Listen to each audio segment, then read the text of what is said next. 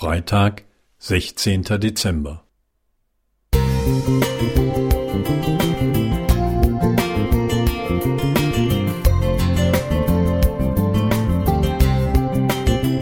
Ein kleiner Lichtblick für den Tag.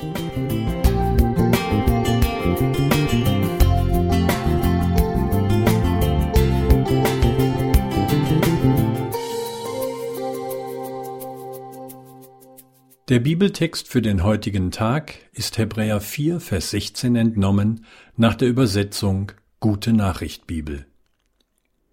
Darum wollen wir mit Zuversicht vor den Thron unseres gnädigen Gottes treten. Dort werden wir, wenn wir Hilfe brauchen, stets Liebe und Erbarmen finden. Wir verdanken sie den Jahrhunderten, in denen die Menschen noch nicht selbst in ihrer Bibel lesen konnten.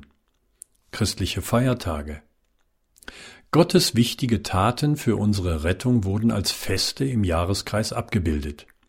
Sie erinnern mit jährlicher Regelmäßigkeit an Gottes Heilstaten. Wiederholung ist nicht nur die Mutter der Weisheit, sondern auch ein Nährboden für den Glauben.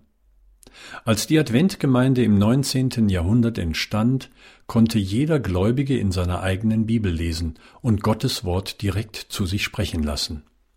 Deshalb haben wir keine ursprüngliche Tradition, christliche Feiertage zu begehen.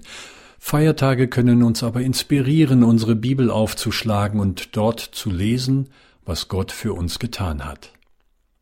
Die Rückkehr unseres Herrn in den Himmel wird in den Evangelien nur kurz erwähnt.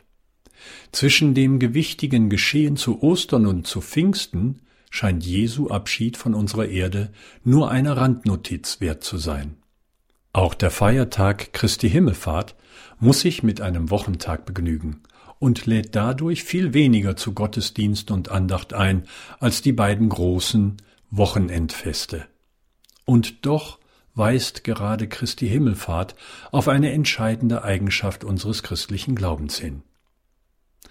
Unser Herr ist mehr als ein Religionsgründer, dessen Andenken wir ehrfürchtig pflegen. Unser Glaube ist mehr als das, was wir in Gedanken, Predigten, Büchern und Gesprächen ausdrücken. Gemeinde ist mehr als das, was engagierte Menschen organisieren. Das Wesentliche unseres Glaubens ist doch, Jesus lebt. Er wird jetzt gerade im Himmel und auf der Erde als Gott angebetet und als Retter gepriesen. Er greift in unser Leben ein und hat ein offenes Ohr für unsere Anliegen. Mit Zuversicht dürfen wir uns an ihn wenden und können uns seiner Sympathie sicher sein.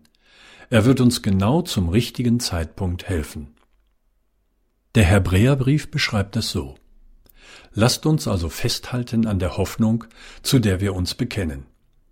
Wir haben doch einen überragenden obersten Priester, der alle Himmel durchschritten hat und sich schon bei Gott im himmlischen Heiligtum befindet. Jesus, der Sohn Gottes. Hebräer 4,14 Simon Krautschik Musik